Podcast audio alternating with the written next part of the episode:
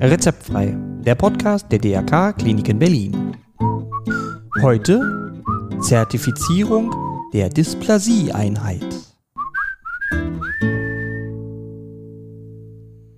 Einen wunderschönen guten Tag und ein herzliches Willkommen zu Rezeptfrei, Ihrem Podcast rund um Gesundheit und Krankenhaus. Und Ihr Moderator, ich, heißt nach wie vor Matthias Henke. Ja, und wir starten mit einer neuen Miniserie. Und zwar geht es um Zertifizierungen. Und heute zertifizieren wir die Dysplasie-Einheit. Und zwar ganz genau die Dysplasie-Einheit der DRK-Kliniken Berlin-Köpenick.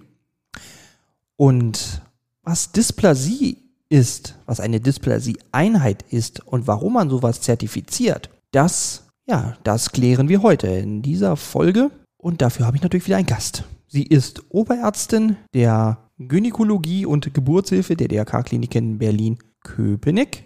Und ihr Name Dr. Cornelia Freitag-Höhner. Also, wollen wir mal alle Fragen klären. Ja, also herzlich willkommen bei Rezeptfrei. Und ich freue mich, dass Sie wieder bei mir sind, Frau Dr. Freitag-Höhner. Hallo, vielen Dank für die Einladung. Ja, sehr gerne. Ja. ja, heute geht es um Dysplasie und Zertifizierung.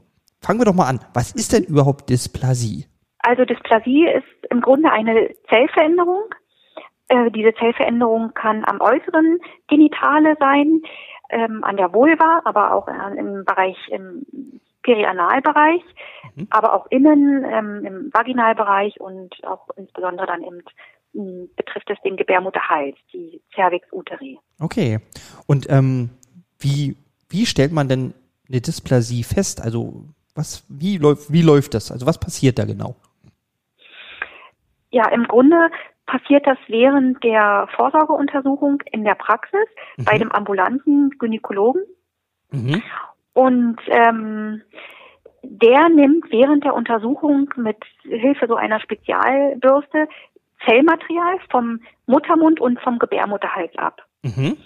Und dieser Abstrich mit diesen gewonnenen Zellen wird dann an ein Labor gesendet, mhm. wo er von entsprechenden Pathologinnen unter dem Mikroskop begutachtet wird und dann so in unterschiedliche Befundgruppen eingeteilt wird. Und das sind die sogenannten PAP-Gruppen. Und mhm. mit diesem mit diesem sogenannten PAP-Test lassen sich eben Dysplasien, also auffällig veränderte Schleimhautzellen finden. Mhm. Und wenn man dann was findet, dann komme ich irgendwann zu Ihnen. Genau, sind in der Praxis dann auffällige Befunde ähm, zu sehen.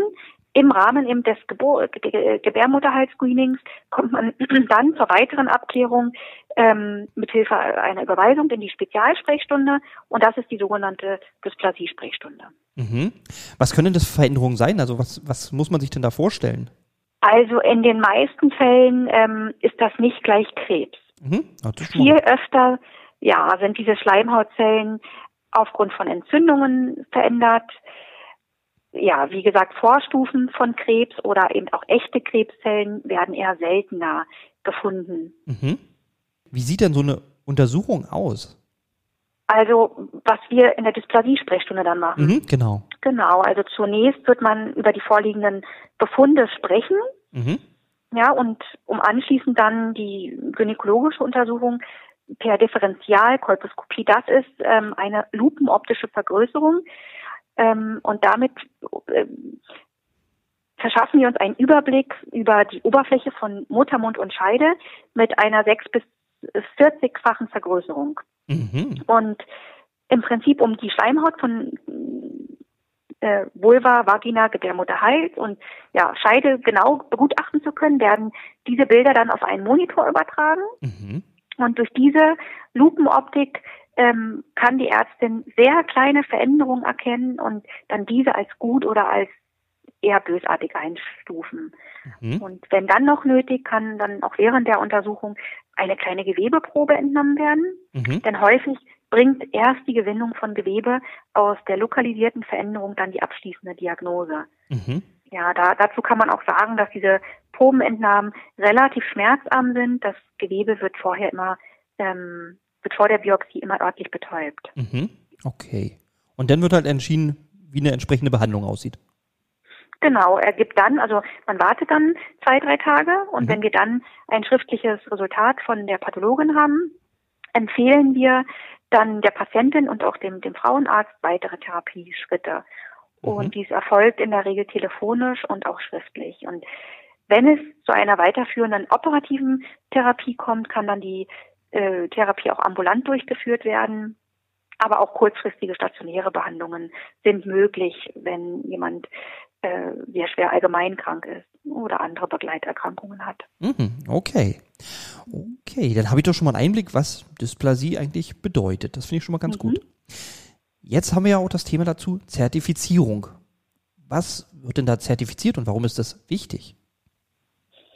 Ja, also im Prinzip sind Zertifizierungen also heutzutage ja nicht mehr wegzudenken. Im mhm. Gegenteil, ne? Also Zertifizierungen gehören zum klassischen Instrumentarium von Qualitätsmanagement und auch Qualitätssicherung. Mhm. Klar, ist auch ein Qualitätsmerkmal, ne? So ein Zertifikat. Ja. Das macht denn schon was her. ja. Genau. Okay. Und, ähm, und ja. Genau, jetzt hier am Standort Köpenick wurde ähm, vor kurzem die gynäkologische Dysplasie-Sprechstunde äh, zur Dysplasie-Einheit erfolgreich zertifiziert. Mhm. Dann wenn, wenn wir schon mal dabei sind, erklären Sie mal, was ist denn der Unterschied zwischen einer Dysplasie-Sprechstunde und einer Dysplasie-Einheit? Also diese Begriffe unterscheiden sich lediglich in der Anzahl der jährlich dokumentierten Differentialkolposkopien und auch in der Anzahl an operativen Behandlungen. Mhm. Beide müssen ähm, Fortbildungen und praktische Weiterbildungen anbieten und auch nachweisen. Mhm. Und ich muss jetzt bei der Dysplasie-Einheit mehr oder andere haben? Genau. Bei der Einheit sind es, von der Anzahl her sind das dann jährlich mehr dokumentierte ähm, Kolposkopien, die durchgeführt worden sind und auch mhm. mehr operative Behandlungen. Okay. Dann lassen Sie uns doch mal reinschauen. Wie sieht denn so eine Zertifizierung überhaupt aus, so ein Prozess? Also wer, wer, wer kommt da? Was, was passiert da? Also im Prinzip äh, läuft, äh, erfolgt das nach einem erfolgreichen ähm, Audit vor Ort. Mhm. Und dann ist die Zertifizierung an die im Zertifikat aufgeführten Ärzte gebunden und gilt prinzipiell für einen Zeitraum von, für, von drei Jahren. Mhm. Dieses Audit findet eigentlich in zwei Stufen statt. Äh, zunächst analysiert ein unabhängiger externer Zertifizierer die Dokumentation und dann folgt noch eine Standortbeurteilung. Mhm. Und das Ganze wird administrativ nochmal betreut. Das erfolgt über Oncozert. Das mhm. ist ein unabhängiges Institut, das im Auftrag der Deutschen Krebsgesellschaft das Zertifizierungssystem gemäß eben den entsprechenden fachlichen Anforderungen betreut. Mhm. Was muss ich denn da für Anforderungen haben? Also gibt es da irgendwie was Besonderes? Also keine Ahnung, muss man spezielle. Also zertifiziert wird das Management und auch die Therapie äh, mhm. von auffälligen Befunden im, im Rahmen dieser Krebsfrüherkennung. Und Grundlage ist zur Zertifizierung der Erwerb des Kolposkopiediploms. Das ist nochmal eine extra Prüfung, die auch der Gynäkologe ablegen muss. Mhm. Was ist das? Und also, dann, was ist das? Für das ist nochmal eine Prüfung, die äh, nach dem äh, Facharzt oder die kann auch vor dem Facharzt ähm, abgelegt werden mhm. und die beinhaltet äh, im Prinzip inhaltliche und visuelle Fragen und ja auch OP-Videos zu, zu Dysplasien, damit man eben in der Lage ist, die Dysplasien leichte, mittelgradige, schwere bis hin zu Karzinom erkennen kann und entsprechende ah. Therapieschritte auch einleitet. Ja klar, okay, ich muss sowas ja auch erkennen ja. können, das stimmt schon. Mhm. Ja. Okay. Genau, also Grundlage ist zum einen dieses Kolposkopiediplom mhm. und dann eben die Erfüllung von einem Kriterienkatalog. Mhm. Und beide, sowohl die Sprechstunde als auch die Einheit, müssen eine Kooperation äh, mit einem gynäkologischen Krebszentrum nachweisen. Und das haben wir alles. Das haben wir jetzt alles. Ja, das erfüllen wir alles. Mhm. Ja. Wir sind jetzt bis 2026 mhm. zertifiziert und haben alle Zertifizierungskriterien von OncoCert erfüllt. Ah, okay. Genau. Okay. Ähm, als, als Patientin ähm, gibt es da doch irgendwelche Merkmale, die also sagen, okay, wenn man so zertifiziert ist, dann, dann passiert das und das bei der Untersuchung, bei der Diagnose. Also worauf ich mich vielleicht verlassen kann, gibt es da irgendwas oder ist es tatsächlich eher wichtig, dass man halt dieses Zertifikat hat? Also ein Zertifikat per se ähm, ist einfach letztendlich wichtig, ähm, ja, Warum? Weil das eben bestimmtes, bestimmte Qualität, die an dem Standort durchgeführt wird, mhm. voraussetzt mhm. und auch widerspiegelt. Also wir besprechen ähm, die Patienten in der Regel auch immer noch mal interdisziplinär. Mhm. Und wenn wir höhergradige Läsionen feststellen oder auch ähm, einen Krebs diagnostizieren, wird dieser Patient, muss der auch obligat in einer Tumorkonferenz vorgestellt werden und letztendlich sitzt dann da nicht nur ein Arzt, der über das weitere Schicksal entscheidet, sondern mhm. es sitzen verschiedene Ärzte aus unterschiedlichen Disziplinen, die dann ähm, eine weitere Therapie festlegen und dem das den Patienten so mit an die Hand auch nehmen. Ah ja, okay. Ne, und im Unterschied zum Dysplasiezentrum auch nochmal, ne, für den Begriff des Zentrums mhm. gelten diese Zertifizierungskriterien im Grunde nicht. Dieser Begriff wird aber häufig in einen solchen Kontext gerückt. Ja, also so das zahlreiche Zentrum hört sich auch immer sehr wild an, ne? Das hört sich an wie halt. Genau, zahlreiche Kliniken und Arztpraxen mhm. bezeichnen sich ja im Grunde als Zentrum für ein bestimmtes Fachgebiet oder auch für eine sonstige Eigenschaft. Mhm. Letztendlich ist aber, muss man sagen, die Anzahl von Einrichtungen, die sich auch so benennen, die ist mittlerweile ja inflationär geworden. Mhm. Und davon hervorzuheben und zu unterscheiden, gilt es wirklich die Dysplasie-Sprechstunde und auch nochmal die Dysplasie-Einheit. Mhm. Also kurzum, so ein Dysplasiezentrum kann eigentlich jeder heißen, aber Dysplasie-Sprechstunde oder noch besser Dysplasie-Einheit, ja, das, das ist, ist dann das Qualitätsmerkmal. Ein, eine entsprechende Zertifizierung auch gebunden. Mhm.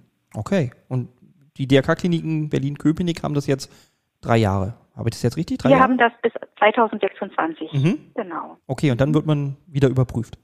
Dann wird man wieder überprüft, dann kommt wieder ein unabhängiger Zertifizierer vor Ort, schaut sich die Räumlichkeiten auch an und den OP-Trakt mhm. und ähm, die Papiere und die administrative Betreuung erfolgt dann auch erneut wieder über ja. Oncozert. Müssen denn die Räume irgendwie speziell sein? Also muss da irgendwo drauf geachtet werden? Also was weiß ich, besonders hell oder ähm, blaue Tapeten oder keine Ahnung. Also irgendwas muss man da irgendwas drauf ähm, achten, dass die Räumlichkeiten. Das ist eigentlich ein, ein ganz normales gynäkologisches Untersuchungszimmer mit einem entsprechenden Monitor und mit entsprechendem Separé auch, wo man sich entkleiden kann. Mhm. Man muss eben auf bestimmte kleine Sachen achten, ne, wo die, wo, wo sich die Tür befindet und ob entsprechendes äh, Infomaterial auch ausliegt und mhm. wie der wie der Weg auch in den ambulanten OP zu finden ist, ob das alles letztendlich entsprechend auch ausgeschildert ist. Wir arbeiten dann im OP mit äh, Elektroschlingen und mit dem mit dem Laser gerade auch um diese Zellvorstufen um diese Dysplasien dann eben zu entfernen bzw. zu behandeln ja. und auch ähm, im ambulanten OP-Trakt müssen entsprechende Anforderungen ähm, erfüllt sein. Mhm. Die Räume müssen entsprechend ähm, mit, äh, mit mit Laser be beziffert sein, dass es da, ähm, dass sich jeder schützen, im Prinzip jeder schützen kann und jeder schützen muss, mhm. wenn man dort mit dem Laser arbeitet. Mhm. Und äh, sie sollten einen eigenen Zugang für den Patienten haben, dass er den Raum selbstständig betreten kann und dann auch wieder mit einem Abholer verlassen kann. Also bestimmte Sachen sind, äh, sind notwendig, mhm. bevor man das eben auch anbietet. Okay. Sie hatten jetzt anfangs auch gesagt, die Lage der Tür wäre wichtig. Also warum muss eine Tür was macht die Tür? Naja, letztendlich ist es ja für den Patienten nicht gerade angenehm, wenn sich die Tür öffnet oder wenn man von außen die Tür öffnen kann und die Patientin da nun entkleidet auf dem gynäkologischen so, Stuhl ja, befindet. Okay. Das ist dann nicht, dass das gesamte Wartezimmer. Okay, ja. Mhm. mhm. Entsprechendes Material sollte auch vor Ort sein, dass es jederzeit möglich ist, eine entsprechende Probebiopsie zu nehmen und mhm. die Untersuchung wird auch immer äh, mit zwei Personen mhm. erfolgen. Ja. Eine Schwester reicht uns entsprechend die Instrumente und das Material an ja. und der Arzt entnimmt dann die entsprechenden Proben. Okay, ja. Und der OP, hat der auch nochmal spezielle Vorgaben oder ist das? Der OP hat einen, wir haben einen kleinen Raum, wo wir die Patienten nachbetreuen, wo es dann entsprechend auch nach der OP, wenn es der Patientin gut geht, wo es dann eine Kleinigkeit zu trinken und zu essen gibt, mhm. wo man sich aufhalten kann und dann entsprechend wartet, bis man abgeholt wird. Mhm. Dann haben wir einen Vorbereitungsraum, der ist getrennt für Frauen und auch für Männer, mhm. wo man ähm, darauf wartet, bis man dann auch abgerufen wird. Da befindet man sich meistens, man kann, man kann sitzen, man hat, kann hat aber auch die Möglichkeit zu liegen. Mhm. Und den, ähm, der OP-Saal selbst ist dann ausgestattet mit allem, was wir für die OP brauchen. Vor allem eben auch mit einem Monitor, mit einem Kolposkop und mit unseren Instrumenten dann für die Konisation, die Elektroschlinge und den Laser. Mhm. und auch ähm, den entsprechenden äh, OP-Tischen, mhm. ja, dass, dass die Patienten entsprechend gelagert werden können, dass sie ähm, dass die Gliedmaßen äh, gepolstert sind. Ne? Mhm. Auf solche Sachen wird eben Wert gelegt, dass die Temperatur stimmt. Ja. Und dass die Wege vor allem auch nicht zu lang sind, ne? zwischen OP-Raum und dann Aufenthaltsraum. Mhm, okay. Und das wird halt alles überprüft bei so einer Zertifizierung? Ja. Okay. Und dann in drei Jahren also wieder? Ja, das wird in drei Jahren dann wieder ja. rezertifiziert. Mhm. Das hört sich total gut an. Also ich finde, das ist sehr, sehr gutes Qualitätsmerkmal. Dankeschön. ja, sehr schön. Finden wir auch. Ja. Genau, also Ansprechpartner ist ähm, neben Herrn Chefarzt Dr. Ried die Oberärztin Frau Trofimova sowie auch ja meine Person mhm. gerne immer über Mail oder telefonisch mhm. über die Fachambulanz der Gynäkologie in der vierten Ebene im Ärztehaus. Das ja. ist direkt über der Apotheke in der Salvador-Allende-Straße. Okay. Ja, die Details werden wir alles auch nochmal auf die Webseite verlinken. Da kann man mhm. dann nochmal direkt nachschauen. Ja, prima. Ja. Ich habe auf jeden Fall einen guten Einblick. Habe ich noch irgendwas vergessen? Noch irgendwas Wichtiges? Aber ich glaube, das war jetzt sehr ausgiebig, oder? Hab ich eigentlich ist, ist alles, haben wir eigentlich alles besprochen. Also wichtig ist wirklich nach wie vor für den Patienten, dass er teilnimmt an, die, an, an der Vorsorge. Ne? Vorsorge mhm. in der Praxis ist das A und O. Mhm. Und wenn man in dieser Vorsorge da Befunde mitbringt, die, über die man mal schauen muss, die man sich genauer angucken muss, dann ist die Patientin gerne auch in der Dysplasie-Sprechstunde gesehen zur weiteren Untersuchung. Okay. Dann bleibt mir nur noch zu sagen, vielen, vielen Dank, Frau Dr. Freitag-Röhner. Vielen Dank Ihnen auch.